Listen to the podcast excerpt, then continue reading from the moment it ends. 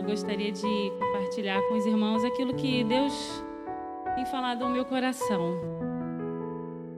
É um compartilhar, gente, não é uma pregação, não. Compartilhar daquilo que aquilo que Deus tem falado no meu coração há algum tempo. Quando às vezes sim eu olho para trás, vejo quanto tempo a gente esteve está aqui, né, na igreja do Primeiro Amor. Eu desde desde 14 anos quando me converti, né? E hoje com 45, vou fazer 46. Então, durante todo esse tempo, nós temos servido ao Senhor aqui nesse lugar. Passamos quatro anos é, fora, morando em Manaus, mas sempre ligados né, na nossa igreja, com, com laços de amor, membros em outra igreja lá em Manaus, né, durante quatro anos. Mas ao retornar, sem dúvida alguma, sem é, ter dúvida alguma, voltamos de Manaus e voltamos a congregar aqui, né, é, no, na Igreja do Primeiro Amor. Irmãos, nós não imaginamos o que Deus vai fazer na nossa vida. Lá atrás, quando eu, quando eu olho, né? Quando eu vim aqui para a igreja, quando adolescente, jovem, a gente não tem ideia daquilo que Deus tem para gente. Os planos de Deus para a nossa vida são maiores, né? E cabe a nós fazer o que para que esse plano se cumpra na nossa vida. Isso Deus tem colocado no meu coração.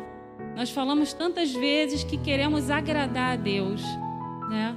Senhor, eu quero te agradar, Senhor, eu quero te agradar. Mas de que forma, como nós podemos fazer para agradar o coração de Deus? Para que os planos de Deus se cumpram na, na nossa vida. O que eu peço ao Senhor é: Senhor, que os seus planos para a minha vida se cumpram. Eu não quero fazer nada, eu não quero nem mais, nem menos daquilo que Deus tem para mim. Eu quero cumprir aquilo que o Senhor tem para mim. Só que muitas vezes a gente pode tomar atitudes à frente de Deus e acabar é, não, não permitindo que esses planos que o Senhor tem para nós se cumpram na nossa vida. A única pessoa que pode fazer isso somos nós mesmos, né? Então, é algo que eu tenho assim é, por muito tempo, né, em oração, tem algumas orações que eu faço sim sempre, é por, clamando por misericórdia, porque é só a graça e misericórdia de Deus para nos sustentar. Nós não somos nada, né, mas a graça do Senhor nos sustenta. E que o Senhor cumpra, né, os seus planos nas nossas vidas. E quando a gente fala em agradar a Deus, agradar o coração de Deus, a gente se lembra de Davi. Eu me lembro de Davi, né? Aquele que foi chamado homem segundo o coração de Deus. O que esse homem fez para ser chamado assim dessa forma, para ser mencionado dessa forma assim, né? O que ele tinha de tão especial? Será que ele tinha algo de tão especial assim, né? Ou será que nós podemos também ser pessoas segundo o coração de Deus. Né? E eu li algumas coisas interessante, interessantes a respeito de Davi e eu vi que teve um, é, fizeram um levantamento assim sobre o quanto se falou de Davi na Bíblia. Por exemplo, de Abraão tem aproximadamente sobre Abraão na Bíblia tem aproximadamente 14 capítulos. Sobre a vida de José também, 14 capítulos, bastante coisa, né? Tem pessoas que são citadas ali, tem um versículo, né?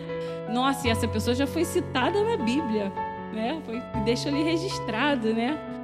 Mas tem homens assim que nós conhecemos bastante da vida dele, foi bastante coisa registrada na vida dele. Jacó tem 11 capítulos a respeito de Jacó, Elias 10 capítulos, isso é aproximadamente um levanta um livro que eu estava lendo que mostrava né, um levantamento. E sobre Davi, 66 capítulos. Olha só. Isso não incluindo as referências da sua vida no Novo Testamento, né? Então, também tem muitos salmos, mas você vê quanto Davi, né, é mencionado na Bíblia. Agora Davi era alguém extraordinário? O que, que Deus viu em Davi? E eu comecei a analisar isso. Lá em 1 Samuel 16, versículo 6, eu estou já com os versículos aqui copiados, até para facilitar e para adiantar que nós, no culto de quinta-feira, temos um tempo precioso. 1 Samuel 16, versículos 6 e 7 fala assim. Eu estava lendo esses versículos e essa história quando, deu, quando é, Samuel ungiu Davi como rei, né? Na casa do seu pai. Eu estava lendo essa semana com o Levi. E aí eu trouxe para a pregação essa, essa passagem. Samuel 16, 6 e 7 fala: Sucedeu que, entrando eles, viu a Eliabe e disse consigo: Certamente está perante o Senhor o seu ungido. Porém, o Senhor disse a Samuel: Não atentes para a sua aparência, nem para a sua altura, porque o rejeitei. Porque o Senhor não vê como o homem vê. O homem vê o exterior, porém o Senhor o coração. Então aqui, quando Samuel chegou na casa de Jessé, né, viu quando Samuel, o profeta Samuel, homem de Deus, chegou na casa de Jessé, viu o filho mais velho, né, falou: "É esse, certamente, olha aí. Tô diante do rei de Israel."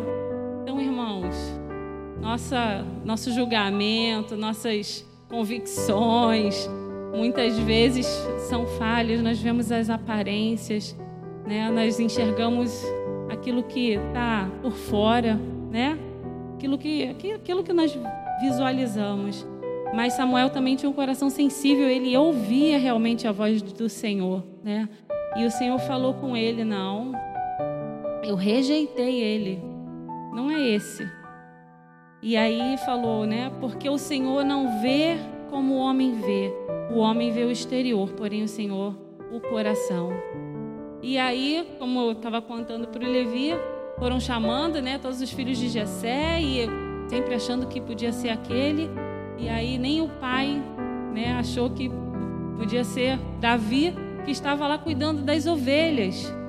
Davi não estava nem ali na sendo convidado para aquele evento, né? Porque era um evento, um grande evento, né? Davi estava fazendo as suas obrigações, estava com as ovelhas, estava fazendo aquilo que ele tinha que fazer, estava coração tranquilo. E aí chama Davi, chama Davi por quê? Porque o Senhor tinha visto o seu coração. É... E é interessante essa questão de escolher, né? Como que Deus escolhe alguém para fazer algo, para determinada coisa, né? Deus escolhe algumas para cada um de nós temos um serviço a ser feito nas mãos do Senhor. E Deus escolhe as pessoas que Ele quer, como quer, e Ele é que faz. E é Ele que é, capacita, né? E lá em 1 Coríntios 1, 26 a 29, fala, né? Irmãos, reparai, pois, na vossa vocação, visto que não foram chamados muitos sábios segundo a carne, nem muitos poderosos, nem muitos de nobre nascimento. Pelo contrário, Deus escolheu as coisas loucas do mundo para envergonhar os sábios e escolheu as coisas fracas do mundo para envergonhar as fortes.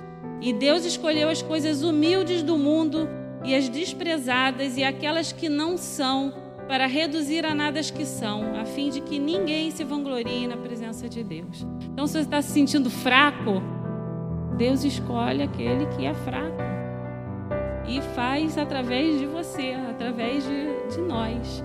Né? Ah, Senhor, não sou nada, mas Deus escolhe aquilo que não é nada para envergonhar aquilo que é, né? E quando muito jovem na casa do Senhor, uma coisa que me intrigava era falar assim: Senhor, eu quero saber qual é a tua vontade para mim. Eu acho que isso passa muito no nosso coração, principalmente dos jovens, né? Aquela ansiedade, às vezes, de falar: Senhor, o que, que o Senhor quer? Eu quero te agradar. O que que o Senhor quer para mim? Eu quero saber qual é o seu, né? Seus propósitos para mim. E assim Deus tem me feito refletir que na verdade o que Deus quer de nós é que o nosso coração seja inteiramente dele. E ele é que vai fazer. Você não tem que se preocupar o que, que vai acontecer, o que, que se preocupe em estar na presença dele. E o mais ele vai fazer. Aonde ele quiser te levar, ele vai te levar. O que importa é o dia a dia. Às vezes nós, nós queremos ver coisas assim mirabolantes, né? Queremos ver o sobrenatural de Deus. Amém. Muitas coisas sobrenaturais já aconteceram na minha vida, mas são eventos que acontecem um dia, passam anos às vezes e aí de repente acontece. Ou pode ser que nunca venha acontecer algo realmente miraculoso na nossa vida. Mas o que vale é a constância da vida com Deus. É sermos constantes na presença de Deus, porque é essa constância que vai nos levar aonde Deus quer que nós cheguemos. Não são os momentos, não são momentos, por exemplo, de retiro, que né, nós sentimos uma presença especial. Amém. É importante, é gostoso, é bom. Mas o que vai nos levar a ter o sucesso na caminhada é o dia a dia, é a constância, é a caminhada com o Senhor. E aí nós é, vendo né, sobre a vida de Davi, ele fala assim que ele olha o coração. Deus procura pessoas cujo coração sejam completamente dele. É isso que ele busca de nós. Ele não quer um pedaço só, ele não quer migalhas, ele quer um coração completamente dele. E lá em 2 Crônicas 16, 9, fala assim, na parte A do versículo: Porque quanto ao Senhor seus olhos passam por toda a terra para mostrar-se forte para aqueles cujo coração é totalmente dele. Amém? Eu quero ter um coração totalmente dele. É isso que eu quero para agradar ao Senhor. O que é ter um coração totalmente dele? É o que importa para Deus, é ser o que importa para a gente também. Os valores do Senhor, os valores de Deus são os mesmos que os nossos valores. Aquilo que é importante para Deus é importante para mim. Isso é ter um coração completamente dele, em harmonia com o pensamento dele. Aquilo que o Senhor está pensando é aquilo que eu estou pensando também.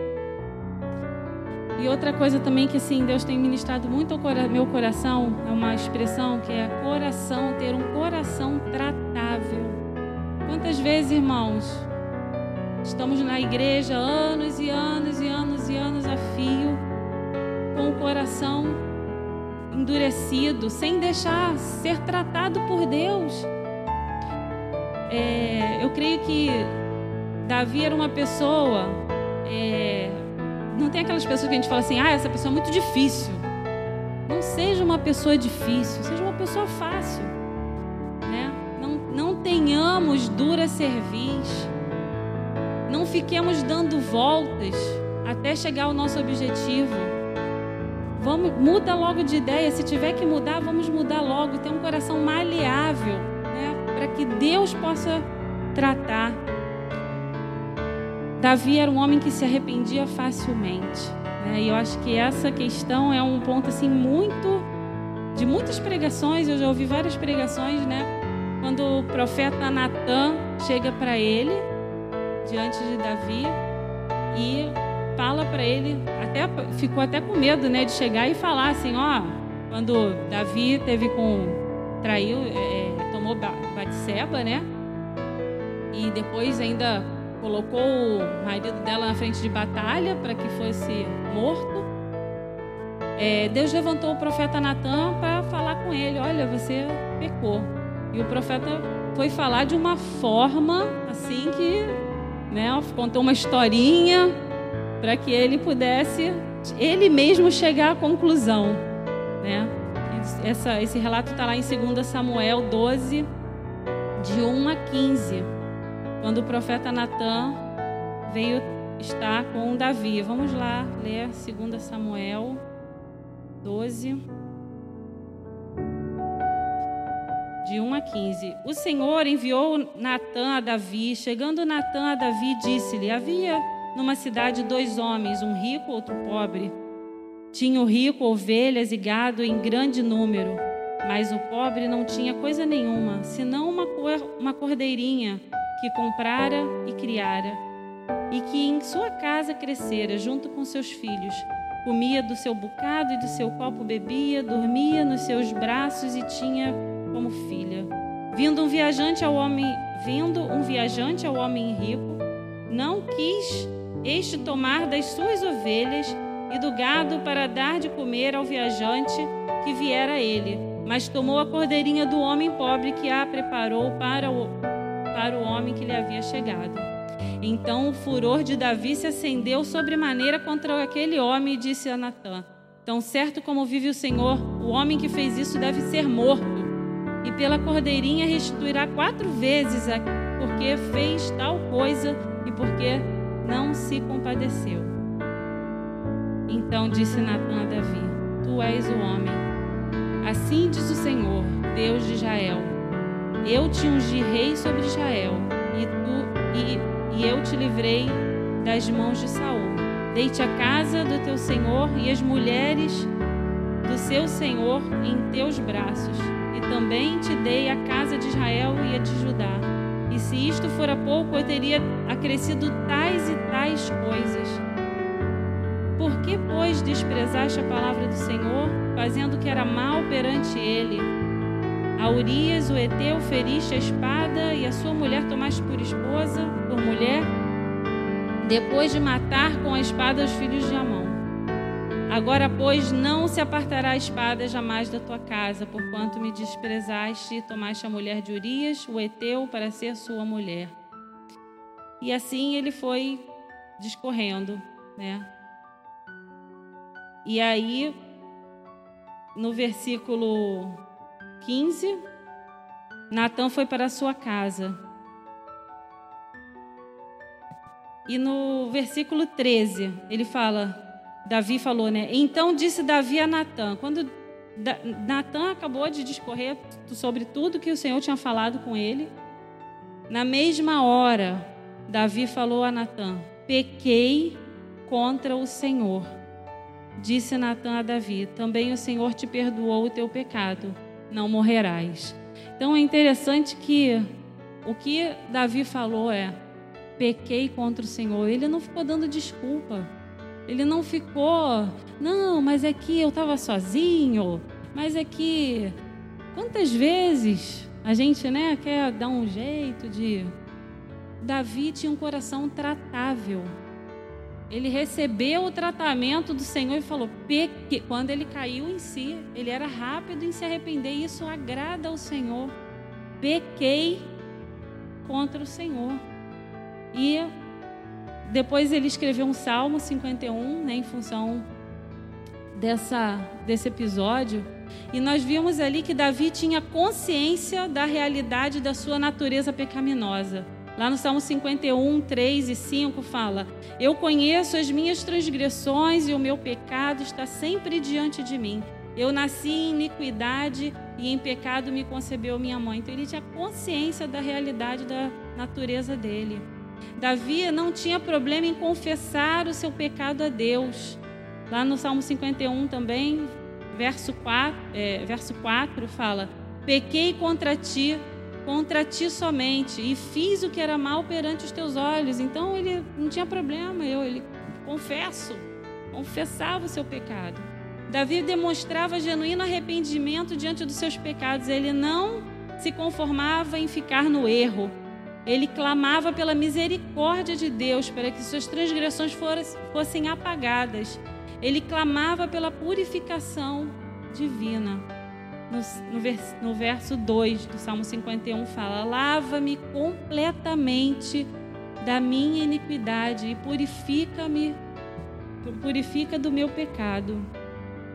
Davi entendia que a sua comunhão com Deus dependia da graça divina e não da força de vontade. Ele sabia que o seu coração era enganoso.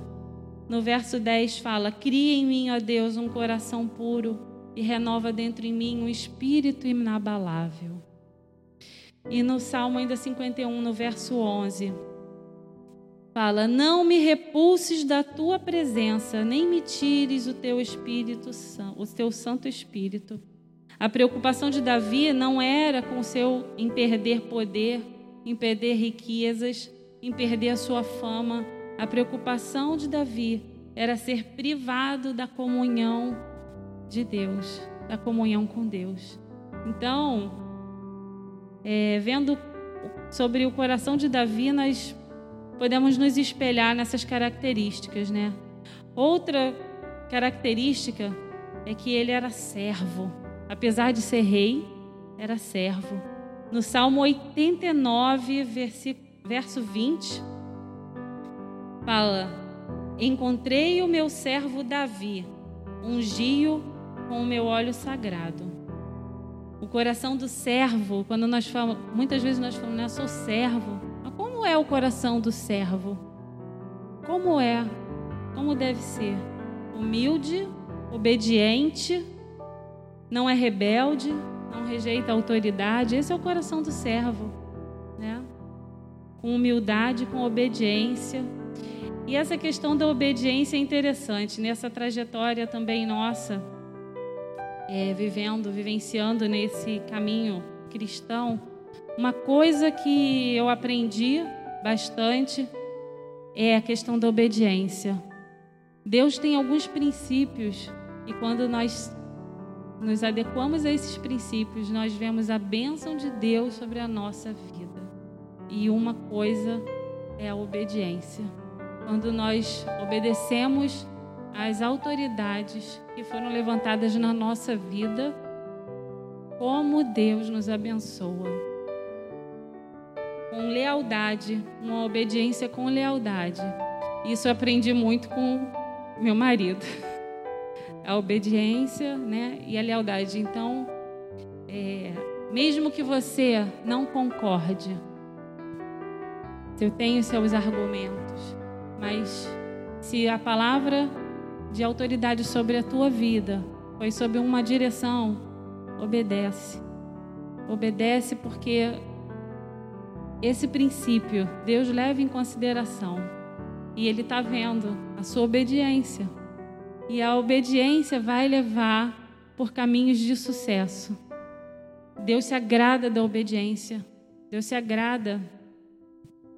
E às vezes a gente acha bobagem obedecer pequenos detalhes, em pequenas coisas.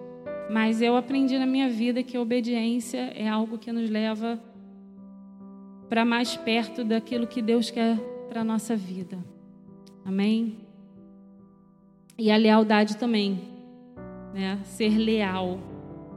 Leal às nossas leal à palavra de Deus, a fidelidade, né? Lealdade, fidelidade tem muito a ver fiel à palavra de Deus, fiel aos princípios que estão aqui, fiel às pessoas que estão à nossa volta. Né? Lealdade. Nós construímos a nossa história com Deus com atitudes do dia a dia, como eu falei. Isso Deus tem falado muito ao meu coração. Né? É, eu jamais imaginei hoje estar aqui nesse templo bonito. Assim, quando a gente estava lá na, na Rua das Rosas, quando, gente, quando eu me converti, quando a gente foi para Intendente Magalhães, na verdade, eu nunca fui uma pessoa que ficasse assim sonhando ou pensando, ah, eu quero fazer. Eu, eu realmente sempre falei assim, eu quero ser, fazer o que Deus tiver para mim, né?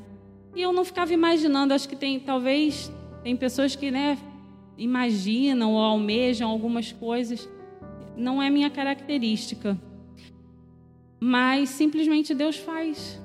Deus nos leva para caminhos que a gente não imagina. Isso em todas as áreas. Em todas as áreas. Eu jamais imaginei ser esposa do pastor. Eu acho que ele também nunca imaginou ser pastor. ele já falou aqui. Quando nós estávamos ali como jovens servindo ao Senhor, nós queríamos servir ao Senhor. Nunca sei o que Deus tem para mim. E daqui e nesse momento a mesma coisa, eu não sei o que, Deus tem lá na frente. O que eu quero aqui é servir onde Deus me colocou aqui. Assim também na minha vida profissional, que eu já contei algumas coisas para vocês, né, para a igreja. Mas agora me ocorreu assim, lembrei de um fato. Quando eu tem uns dois anos, eu fui convidada para fazer uma viagem é, internacional para a Espanha para fazer uma auditoria no sistema de inspeção lá na Espanha. Irmãos, eu jamais imaginei que eu fosse, eu nunca imaginei que eu fosse para uma missão dessa. Quando eu entrei no avião, eu, eu sozinha, né? Eu, eu tinha, tinha que ir sozinha.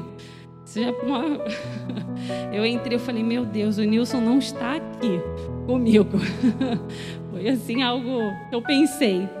E outra coisa que eu pensei, eu falei, é o Senhor que está me levando, porque eu jamais imaginei que eu pudesse ser escolhida para uma missão dessa. E Deus faz as coisas na nossa vida, coisas que nós não imaginamos. Coloquemos tudo nas mãos dele, a ansiedade nas mãos dele. Outra coisa também é aprender a descansar. Eu creio que quando nós conseguimos descansar, é o momento que Deus vai lá e faz. Sabe por quê? Quando nós descansamos, nós estamos demonstrando que nós confiamos. Porque enquanto a gente corre agitado de um lado para o outro, nós não estamos realmente confiando, nós estamos querendo fazer, mas quando não que nós não devemos, não devamos correr e, e ter atitudes, mas o nosso coração tem que descansar. Quando o nosso coração consegue realmente descansar no Senhor, Senhor, eu coloco o meu futuro nas tuas mãos. Eu coloco isso aqui nas tuas mãos.